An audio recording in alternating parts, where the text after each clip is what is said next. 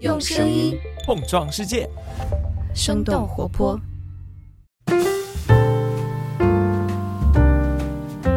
嗨，大家好，欢迎收听《声东击西》，我们一起用对话来发现更大的世界。我是徐涛。那今天和我坐在一起的有一大堆的人，而且大家可能都还挺熟悉。就如果熟悉我们生动活泼哈，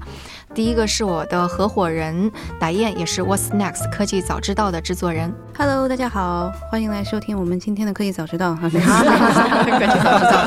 嗯，然后接下来的是梦一，生动早咖啡的制作人。对，在下午跟大家打招呼。哦哦，对，是也不知道现在在听的时候是一个什么时间。我好像每次对着话筒都说早上好。嗨，早上好呀！今天是二零二三年的三月二十号，星期一，十一月二十一号，八月二号这里是生动早咖啡，我是来自生动活泼的梦一。那还有是嘉勋，跳进兔子洞的制作人。Hello，大家好，你正在收听的是 声音特稿节目《跳进兔子洞》，正在制作第三集中。然后最后一位是迪卡，我们后期团队的负责人。对，大家好，我是迪卡普利西。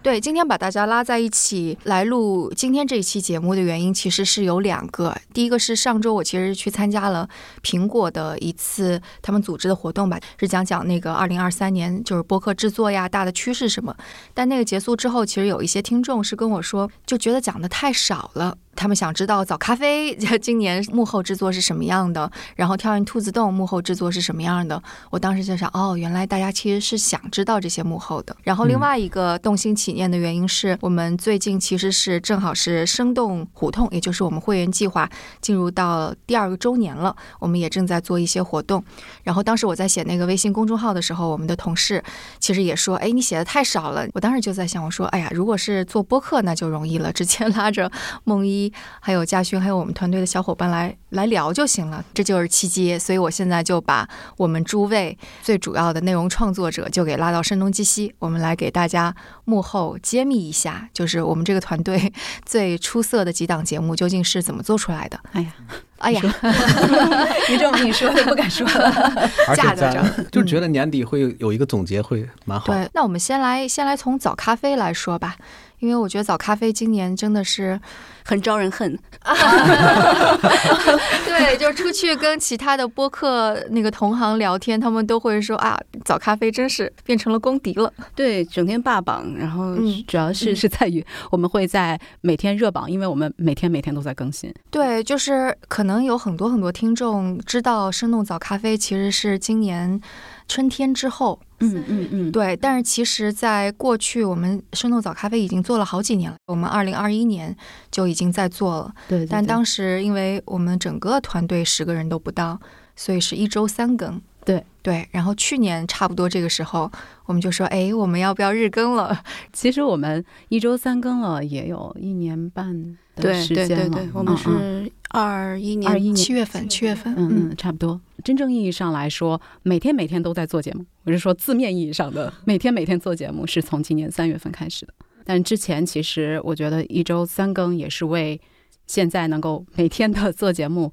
也是打下了一个基础吧。就是我们团队的一些流程，然后大家的合作模式，包括节目想要呈现的一个我们心里头的质量的标准，其实也是在一周三更的打磨基础之上逐渐形成的。哎，所以一开始的时候，就是我们要做一个日更的节目，你是觉得心里是拒绝的。可能？你是从你你说的一开始是从什么时候的一开始？我们刚认识后的一开始，我其实那时候没有概念，嗯我呃其实可以在这儿小小透露一下，以前我是在传统电台，哦，传统电台。在传统电台就是每天都做节目，嗯。但是那种每天都做节目和我们现在做早咖啡的每天的更新的状态是不太一样的，就是你每天聊天和每天做早咖啡的分析解读是有中间很大很大的区别的。对，其实我到现在在想到我们去做日更，我嗯我一开始其实，在想的时候，我会觉得，如果说日更不断这件事情是值得骄傲的事情，会不会有点奇怪？因为这难道不是早咖啡的本职工作吗？你 就应该就应该日更不断，难道不是吗？后来我想了想，我觉得这还是一个。挺值得我们团队去骄傲的一件事儿，因为我到现在还记得有一个听众在我们评论区的一个留言，他问了一个问题，他说我听到了你们的 outro，就是我们的呃片尾，然后听到了你们每一个小伙伴的声音，就是因为我们会让我们每一个幕后的小伙伴都出来亮相嘛。然后他就问了一个问题，就十几分钟的节目，干嘛要这么多人？啊，天哪！对。然后我当时在想这个问题，十几分钟好像是一个人可以做一期十几分钟，一到两个人也可以做一到两个月，或者是。半年，甚至最多半年的十几分钟。但是如果能够做到每次更新都保持相对稳定的质量，以及能够保持常年不断的这样的一个更新输出的频率，我觉得还是非常需要依赖我们的团队的。因为我现在还记得，就是我二二一年的时候，你是说最最最早，最最最早是真的是可以，呃，你确实是可以一个人做。我那个时候是一个人去找了个选题，啊，我还记得那个选题是什么？是什么？是什么？黑石要收购。潘石屹的 SOHO 那个啊，我觉得这个应该是一个很重要的消息。然后我去找了这个选题，然后我自己写了篇稿子，然后自己录制，然后后期也是我自己做的。我我我到现在印象很深，我很快就做完了，好像 很快就给涛老师交活了。后来涛老师说，好像我们不能这样做啊？是吗？啊，对对对，其实就是呈现的方式，其实就是有点过于简单了。我们却没有太多的自己的消化，而是只是把一个事实，就是平铺直叙的给了大家。所以我在想，能够现在有早咖啡现在这样的一个呈现的我们的分析的框架也好，或者说节目的形式也好，光靠一个人是不太可能实现的。我觉得要不我可以跟大家简单说一下我们每天都在干什么。对对对，其实很多播客其他的人都对早咖啡 怎么样操作下来一套流程什么，就是很很想知道。对，而且之前面试的时候，就是很多候选人会觉得这档节目就是资料收集后整合的一个东西嘛。对对对，我我我看到过有我们的候选人说到这样的一个，他对早咖啡的印象是啊，大概是看了几篇文章和分析，然后总结出一二三。就好像听上去也是有一定的，但是我我我想，可能我们每天日常要做的事情，就不仅仅是说看几篇，然后总结下来。这个总结的过程其实还是挺复杂的，嗯，比如说我们节目会有短消息和长解读两趴，所以在这两块上，短消息和长解读。呃，我们是由不同的人来分别负责的。我会更多的来关注到长解读的一个稿件的审核和内容把控。然后像我们的监制泽林，他会在短消息上会看的更多。虽然我们会彼此有一趴来负责，但是我们也会与此同时会进行一个交叉的审稿，然后还有音频的审核。然后音频的审核其实也是有交叉审核的。需要确保我们的播出的内容是和我们的稿件啊，没有太大的一些问题和出入。然后我们的标题、我们的 show notes 其实都是要大家群策群力的，更不用说我们的选题了。就是我们的选题提报，其实说真的是我们团队每一个人从一开始到现在，可能花的时间和精力最多最多的一块儿。虽然感觉每天都有很多很多的消息，但是我们的选题提报，我不知道是不是可以在 大言不惭的说，我觉得还是要求挺高的，是挺高的。这是 这是大言不惭吗？这这有点，呃，我我感觉就参加过早咖啡的选题会，每个选题都是可能二十。几个选题里边选出来了一个，而且每个选题都经过 PK，最后被 PK 上去的。因为是分两两，我我参加过咱们的这个精 解读的精解读的这个选题会，然后每个人其实是需要有一二三这样子的这个论述，为什么他值得被拿出来跟大家分享。然后每个人其实是还要现场拉票。对对对对，其实我们有一些小伙伴到现在还会。小小透露出来，在报选题之前的那种压力，因为我们会要求什么呢？首先，大家得报选题的时候，不是只把一个话题随随便便抛出来，然后大概说一说有些什么样的现象而已。不仅仅是这样，我们需要能够提交的是一个能够有信息增量，同时是清晰具体的一个真问题。就首先你得是一个真问题，嗯。然后在这个基础之上，你又能够呈现有逻辑、有框架、有结构、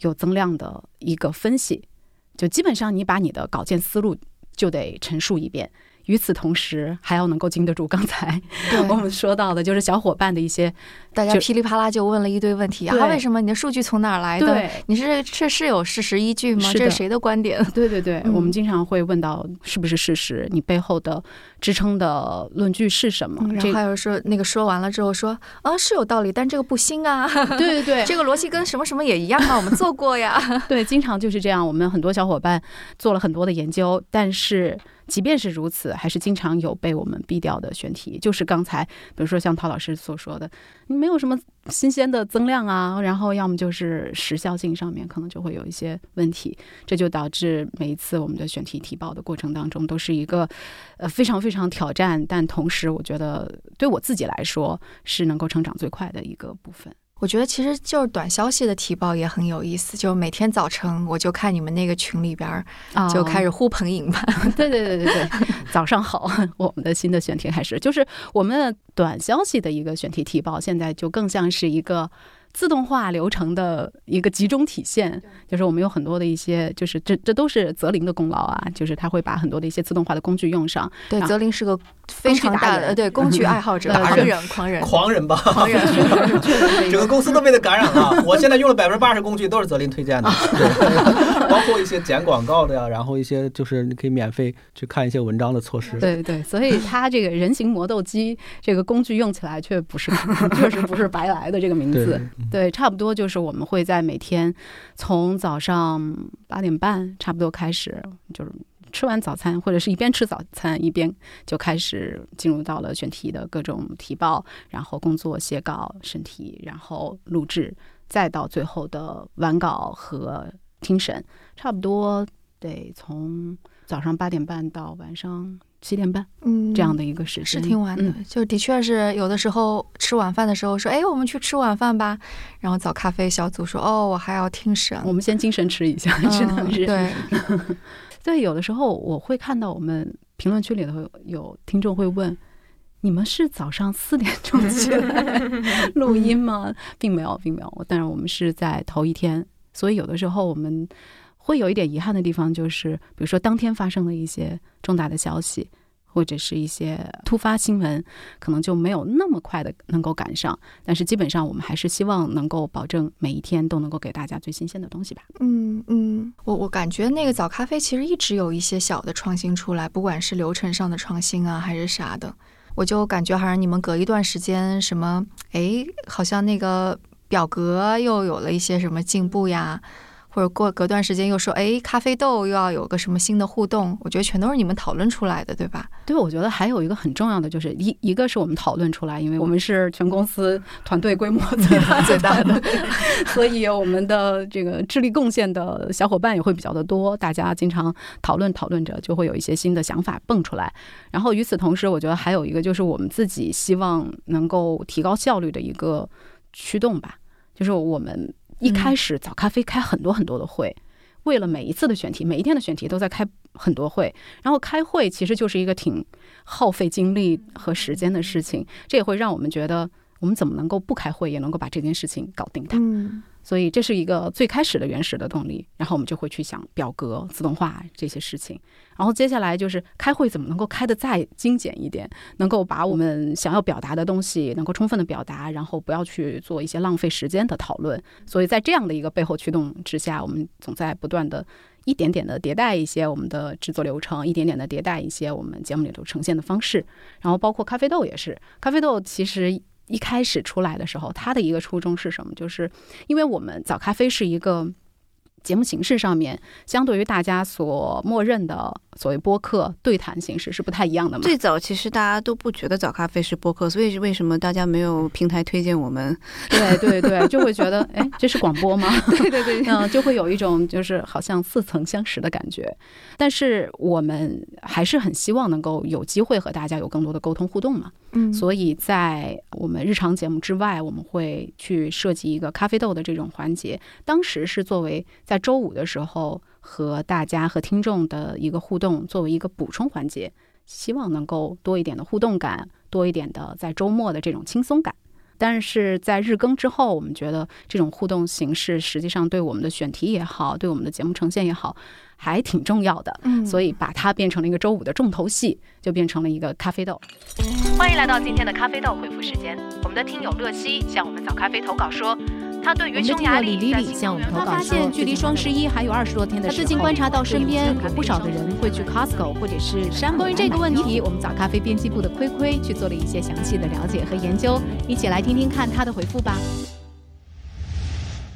要介绍一下，这是一个听众可以给我们早咖啡来投稿的环节。任何你看到的在日常生活当中的有意思的商业现象，都可以给我们投递咖啡豆过来，我们也会尽自己的所能去挖掘这背后的原因和现象的。对对对对，发现其实这个，首先大家还蛮信任我们的嘛，因为我们早咖啡其实就在不断的找一些特别新鲜的商业的现象来解读给大家，然后大家又把自己日常生活中看到的一些问题再反馈给我们，对所以我觉得这样子这一种。被这种互动，对对 对对，我觉得特别有意思。像看，比如说是像这种什么商场里的西西弗书店为什么屹立不倒？嗯嗯嗯，就这个做过，对对对对 他没有认真听。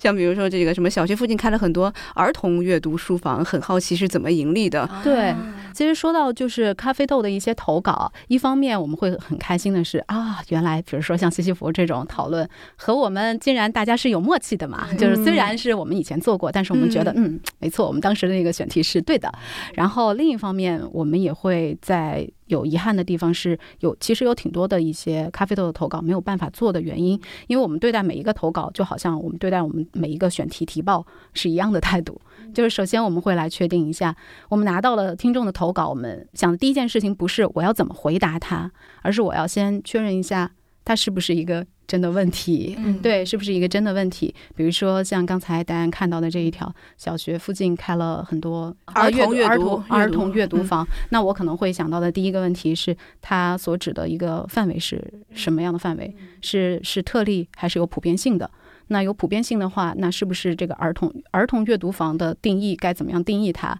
那它是不是有真的有那么多的增长？增长的数量是在哪里？然后是不是在小学附近？就会有很多很多的，我得先回答一大堆的问题，确认之后，我再来去做呃研究，而且还有很多的一些就是比较具有地域性的这样的一些商业观察，你必须得到。现场去做一手的采访和调查，你可能会才会获得这样的一些一手信息。光我们现在做的一些呃桌面的研究，还是不足以回答这些问题的。所以我现在还是会觉得，就是咖啡豆的数量的增长，让我们觉得非常的欣喜。同时，我们要做的事情还挺多的。我感觉这又回答了你刚刚那个说听众留言的问题：为什么早咖啡那么多人？嗯其实我们并不是只是这个到处去总结一下这个其他的这个媒体的文章，对对，其实还是很多，不管是这个桌面研究，还是实地的采访，还是一些我们要去做的这些调研，我们都是需要很花时间的。对对嗯对，甚至我都在想，就是他突然之间又彭毅协助的讲了一些想法，也许明年咖啡豆的一些回复可以多拉一些我们的援助，也许像各位观察员们 是不是也可以加入到我们的咖啡豆的回复里？然后包括我们可以拉着一些我们我们外部的专业的小伙伴，也可以带着一些一手的观察来回答大家的问题。希望我们咖啡豆能够越来越丰富吧。对，嗯其实的确还是有更多形式可以做的，可以就只是嗯限于我们的人力。嗯，对，就其实还是会在思考的是，因为如果要说今年我们的一个比较明显的一个增长是在于节目形式上面的一个日更频次上面的一个更新，给大家带来了一种习惯上的改变。那明年我们能够做的是什么？我不可能说周六日也来更新吧，对，哦我们还是很需要那个 那个就喘口气的对嗯，就肯定不是在数量上面去来让大家对我们保持这样的一个关注度。那我们靠什么呢？那肯定是在内容上面，或者说是其他的一些创新上面。所以这也嗯是我接下来去可能会花时间更多的地方吧。嗯，所以也请各位听众支持我们，嗯，成为，我们的胡同会员。哎，我开始带货了，来支持我们的创作。的确，就是大家的鼓励，还是给了我们很很多多信心。嗯对对对，是的，是的。那我们刚刚对梦一说了，没有办法到第一线去做很多实地的采访，但兔子洞是一个每一期都是要去做实地采访，而且是要做很多很多很多实地采访的这样一档节目。也没有每一期都有。对，兔子洞其实今年是第二季了。嗯，从第一季开始，它就特别特别不一样，因为可能在国内大家都想要去做类似于就是叙事类的播客，或者更加复杂一点的播客，但其实成本是非常高的。所以最开始我们说我们怎么去定义《兔子洞》这样一档节目的时候，其实我们有有有点为难。后来我们把它称为是声音特稿，嗯对吧？嗯，所以你最开始是怎么去想《兔子洞》这个事儿的呢？最开始兔呃为什么要做兔子洞这样的节目，是因为可能那个时候就我刚来生动活泼工作嘛，二零二一年的夏天，然后呃，然后那个时候我觉得就是大家想法都比较简单，比如说因为就是生动活泼，它主要定位还是商业科技。这个垂类的内容嘛，然后那我这边的经验和特长可能还是做一些比较复杂叙事的东西，然后相当于就把这两个东西放在了一块儿，看看能嗯、呃试着创造出什么内容。当时其实就比较简单，对我感觉我跟嘉勋肯定因为讨论比较多，所以我对他会有一个预期的，但我不知道，比方说打雁或者梦一或者迪卡，嗯就你们当时知道我们正在做这个的时候，你们心里会有些什么预期吗？我想当时我们对嘉轩的了解是来自于他之前做过的一些，好像记录在案，对记录在案，有很多的真实犯罪 类节目。对，就我第一次听到特稿这个东西的时候，我其实不懂什么是特稿，就是我对那个呃新闻这类，我当时其实不是特别懂。但是听完这节目，我觉得哦，要做大量的调研，要去访谈这么多的人，他不是在一个就是你和别人聊一次对话 就能做完的节目，或者是不像呃有些做做案头工作就做完的，就是它包含了大量的现场录制声音啊，然后你要一对一和那个 就是所谓的那种 涉及这个事件的第一相关人，你还要一个一个打电话，然后说我想采访你，然后再去聊，最后可能聊了几十个人，把这些东西又串成一个点，最后联系起来，这对我来说是一个不太可能完成的东西吧。因为第一季它已经是非常创新的一种形式了嘛，嗯大量的采访、大量的研究以及写作，这个已经在国内是非常新的。所以就是，但到第二季的时候，你依然是做了一些新的、更加新的东西出来。就是当时是怎么想的？反正第一季结束之后，呃，因为我们节目组其实就是呃，一个是我，还有一个监制梦妮，我们两个人嘛。然后我就跟他说，第二季还是想做点儿不一样的，就是不想老做一样的东西。嗯可能作为创作者，你会疲惫，嗯而且你会觉得它越来越没有挑战性。对，然后所以第二季我所以就是我们觉得很挑战的事儿，在嘉勋那儿就觉得嗯疲惫了不不 疲惫了，说没什么太多遍了。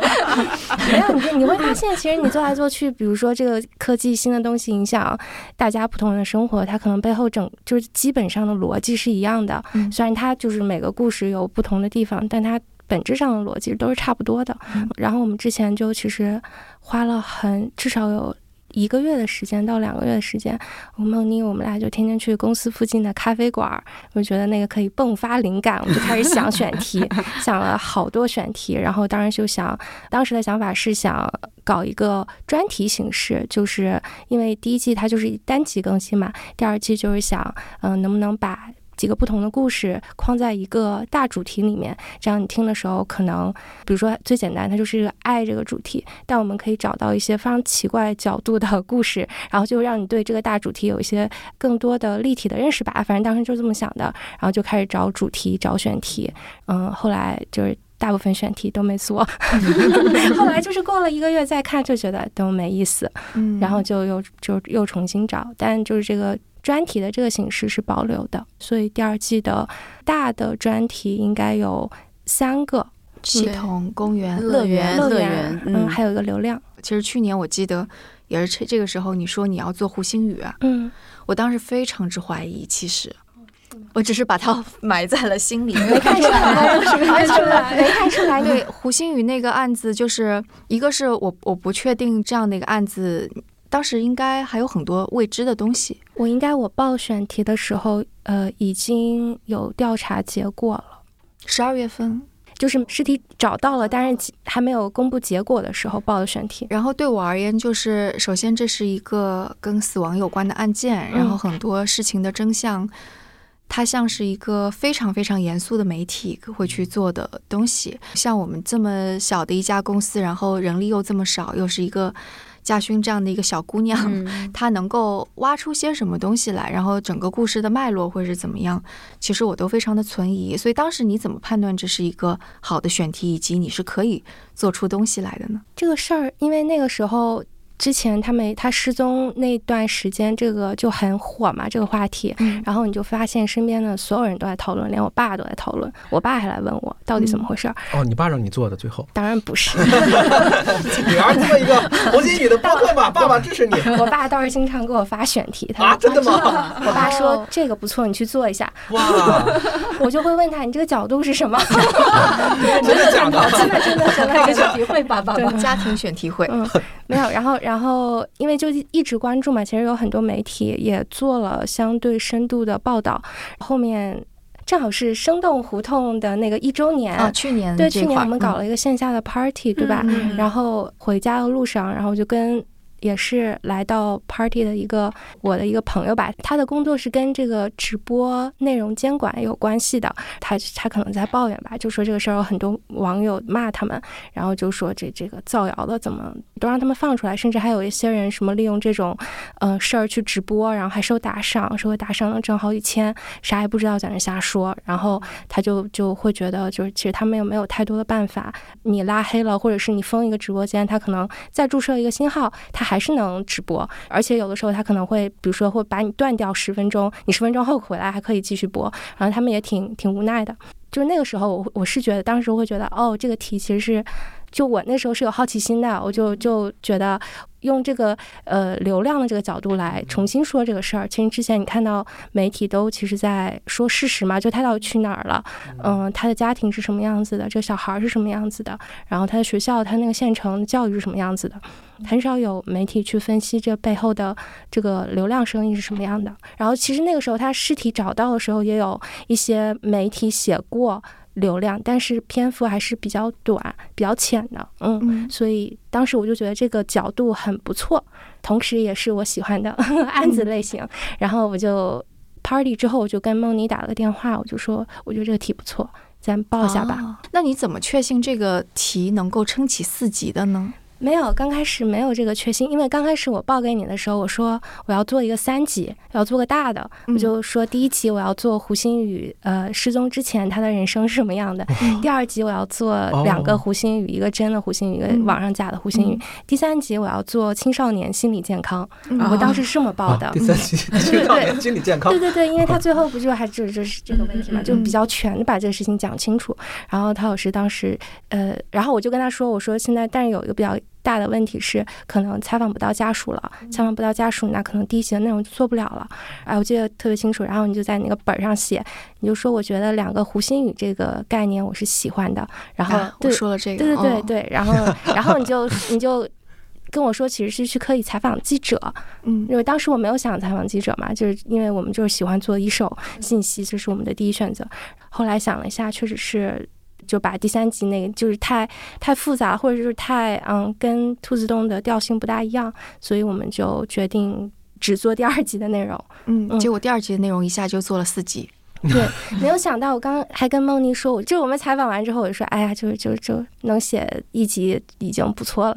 然后没想到后面就是越写越多，越写越多。哪些东西是就是当中让你觉得哇天哪，我完全没有想到怎么能这样？我觉得可能这个专题里面最大的一个突破就是那个主播叫做李达森，他原来也是一个，他自称为原来也是在央美工作的一个编辑，然后。他按照他自己的说法，他是这个把这个事儿在网上炒到最高潮的这个关键人物，然后，然后他也也是他在背后，呃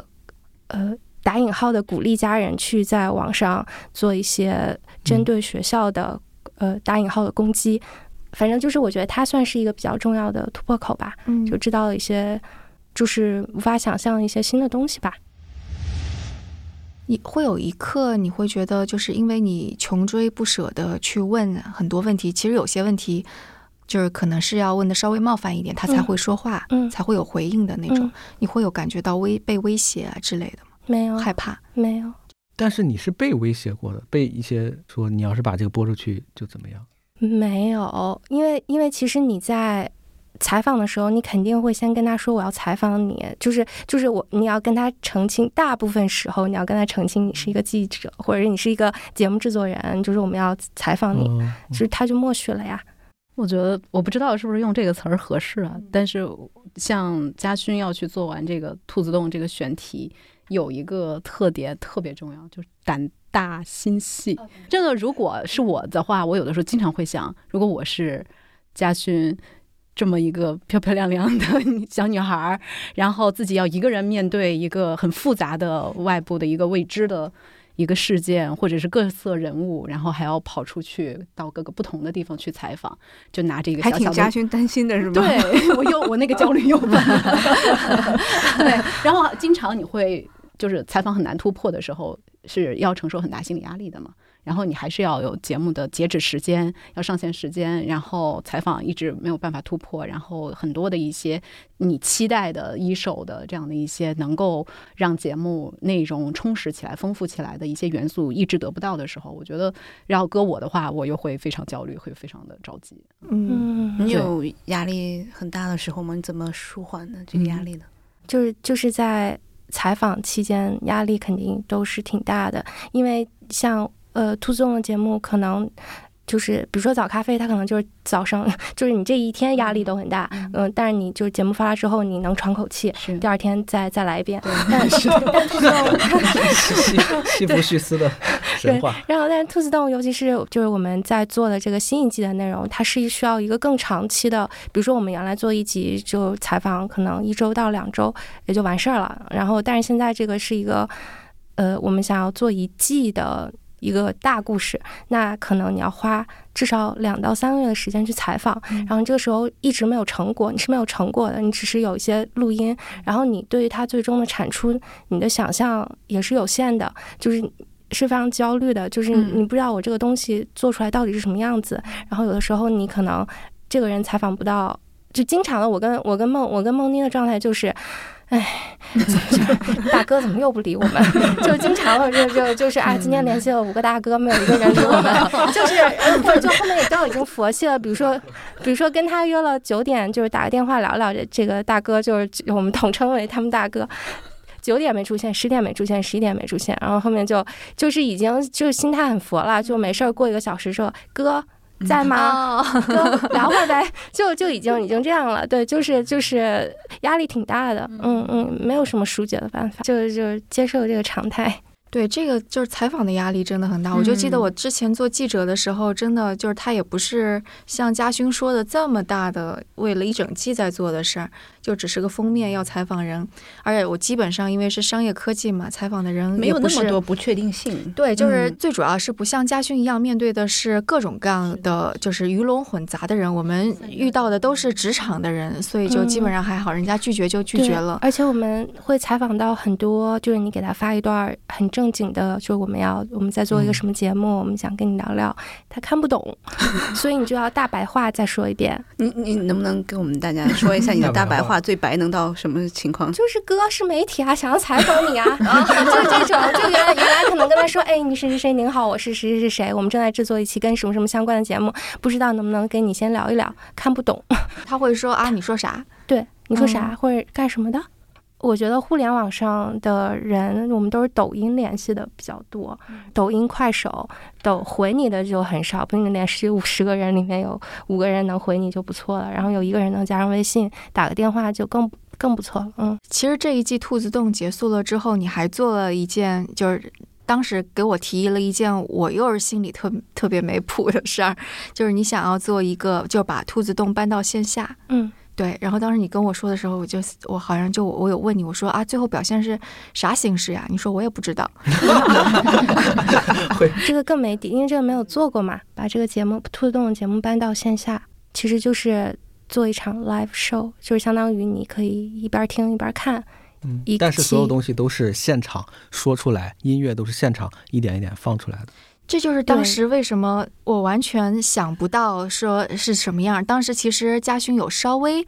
说了一对我下下，稍微大概按照我的想象说了一，下下，然后后来他筹备了一段时间之后，又跟我描述了一遍，嗯我依然不知道是什么样。哦，你不知道这个形式是啥？对，就是就比方说，你说几个关键词，把播客从线上搬到线下，嗯，然后是一个 live show，然后又有采访。OK，我知道这些我都知道，但它组合在一起是什么样，我还是不知道。嗯对，所以就是可能会出现什么情况，然后嘉勋在台上是怎样的，就直到直到非常后面的时候，就你所有的前期的采访都做完了，可能才更加清晰出来哦，台上可能会有两两到三个人，三到四个人，然后你会写脚本，然后甚至我还当时还问说，那他们在这个现场，他们是坐在人群中呢，还是他们坐在一个舞台上？他们是把自己的故事大段大段的讲出来呢，还是他们念脚本？就我问了一些细节，嘉勋怎么回答我忘了，反正讲完之后，哦，我还是不知道这是什么玩意儿。但是这个项目你竟然批了，嗯，就嘉勋很靠谱嘛，就是嘉勋就完全很信任嘉勋。要是打雁不知道说啊，原来徐涛 什么都不知道，不是不是，因为当时会有这个 budget 是我这边批的，对，然后打雁就说啊，budget 我们还是得要控制住。对对对，因为这个创新，其实我们一直是生动活泼最最，我觉得核心追求的东西吧，不管是早咖啡还是兔子洞，这都是我们其实一直想要突破的在内容领域。所以嘉勋一说要做线下的活动，我们肯定想说，嗯，不知道是什么，但是也去试试吧，不要花太多钱就好。所以你是带着重重疑虑我各种到了各样的现场，所以最后你看完之后，你的感受是什么样？挺好的。所有的疑虑打消了。对，我就觉得那个就是首先，因为嘉勋他前期做了很多工作，就首先是挑了很多很多故事，然后从这些故事当中挑出了最适合的讲述者，然后其中有一位讲述者，我觉得他的。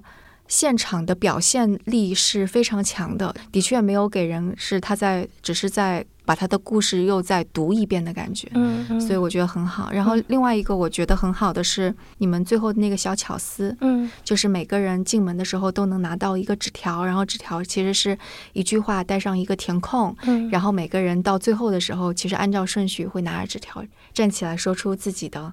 那句话，然后其实它是整个大的结束语的其中的一个部分，但又加入了每个人的现场感受。那个时候的气氛特别好，然后大家都在拍手，都在笑。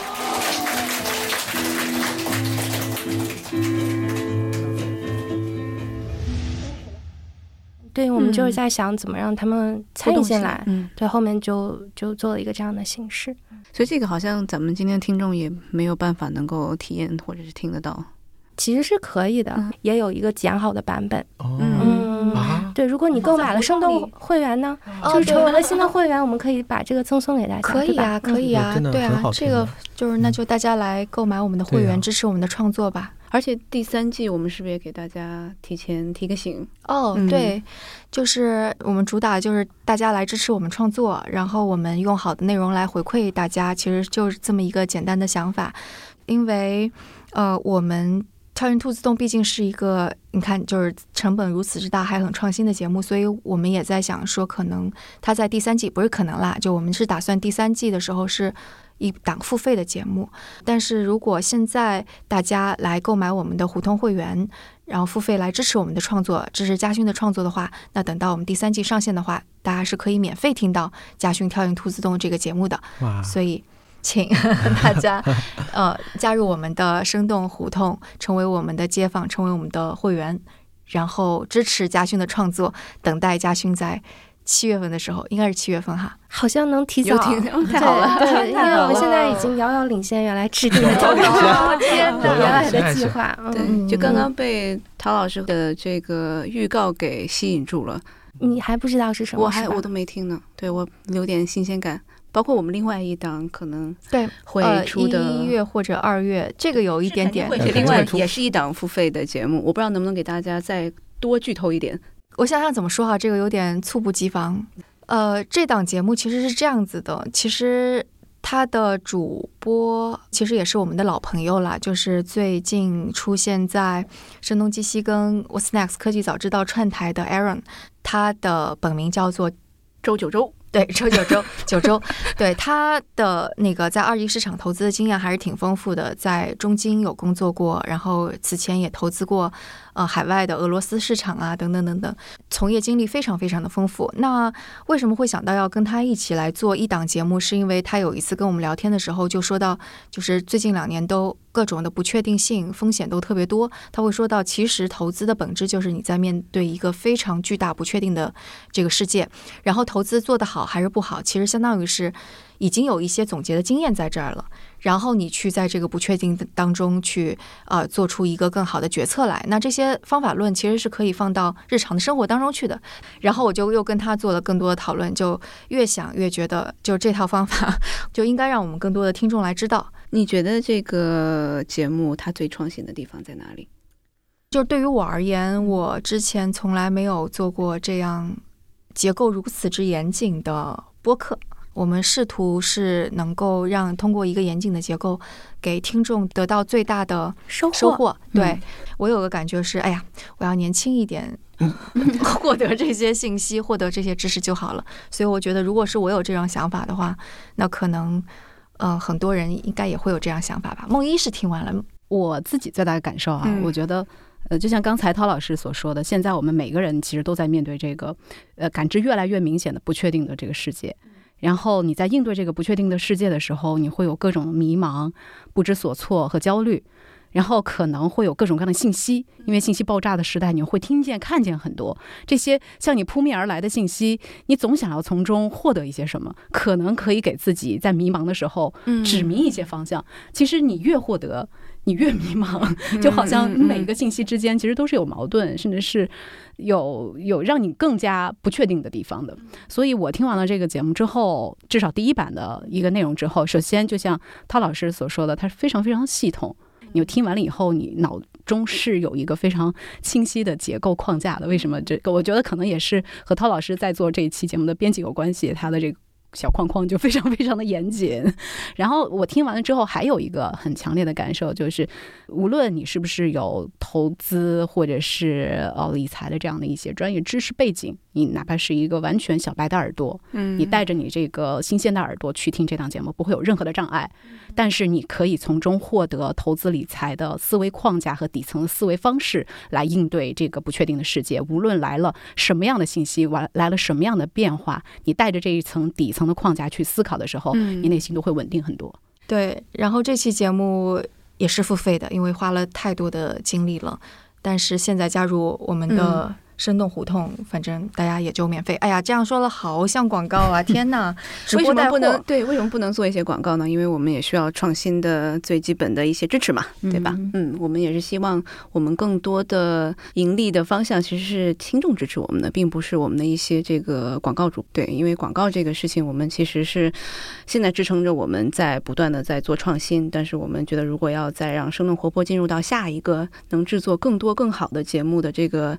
往这个阳光大道上走的时候，我们还是希望听众能够更多来支持我们。嗯嗯，今天时间可能有点不够，但其实我想让迪卡说一下后期我们的声音，其实一直是追求很高的标准的。嗯哎、你跟后期同学是不是要录一期啊，关于关于什么呢？你剧透一下，如如果好玩的话，放声东击西，然后也跟我们听众预告一下。嗯，目前是因为每到年底，我们都会习惯性做一些总结嘛。然后我们是想把每个人今年看到一些和声音相关好玩的东西去分享给大家，然后会有一个原因在里边。嗯嗯，对，我们会聊为啥你喜欢这些，以及就是从一个声音设计师角度能够看到和其他人看到不一样的东西吧。最后，咱俩的节目有啥可说的吗？这咱俩感觉创新都已经说差不多了哈。咱们俩今年的节目有啥创新呢？你有啥创新？我我是有有做一期这个跟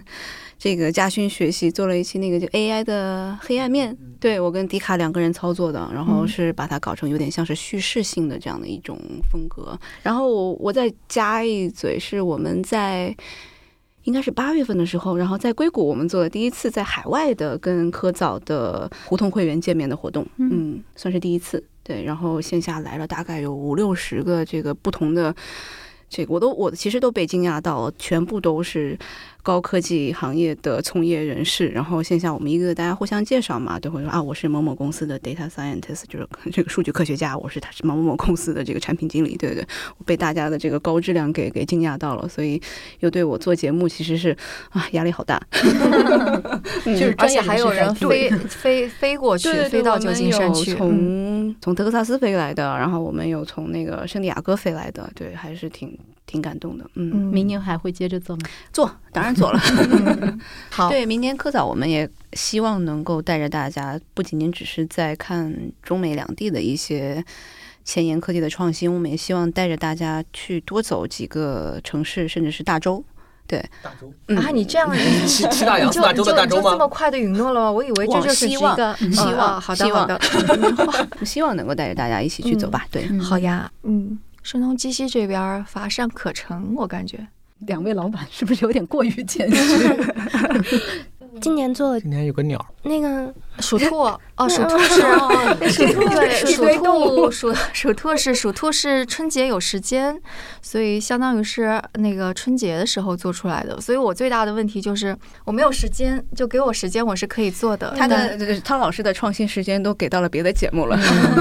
所以。就是大家还是来支持我们吧，支持了之后，我们就能够招更多人，招更多人了之后，嗯，说不定就能够把我的一些时间解放出来，我就能够接着去做更加创新的东西了。然后，或者即使是我不做创新的东西，但是我们公司内部的其他同事能够有源源不断的创新出来，就是也是很好的。反正这就是就是我们明年肯定是要做更多的新东西的，就这就是我们的热情所在吧。嗯嗯，是老节目，我们也要做一些新的尝试。对对，是的。那那也期待那个各位听众们给我们更多的支持吧。嗯，然后如果大家愿意支持。支持我们，那个让我们做出更多的创新，那也请成为我们的胡同会员。嗯，那现在我们的胡同老会员的续续订是有一个七折的优惠，然后包括我们今年又有一个新的类别是学生折扣，学生的优惠大概是三分之一的价格，是一百二十块钱，还是比较优惠的。对对，更加详细的方式就在 show notes 里边看吧。一方面是大家支持我们，另外一方面我们也是希望跟大家保持联系，所以还是会有一些呃日常保持联系的方式，比方说。我们每周都会有两封 newsletter 发到发给大家，其中有一封一定是我们讲讲我们幕后的故事，包括呃后期小组一直在有跟声音相关的一些发现啊，有意思的发现。我跟打燕也经常会去写一些我们无论是做公司还是做节目背后的一些想法。那嘉勋在兔子洞更新的时候，通常都会有个兔子洞手记。嗯嗯，会。好了，梦一就差你了，你怎么没有写？我们团队小伙伴也都在不断的对对对对，是的是的，对。然后除此之外，我们还会有线下的活动，线上线下的活动。然后除此之外，还有就是我们所有的付费节目，胡同会员一定是可以免费来听的，因为的确你们是。这些节目的创始股东。OK，好，那今天的节目就到这里啦，然后欢迎大家来给我们评论，我们下期节目再见，拜拜，拜拜。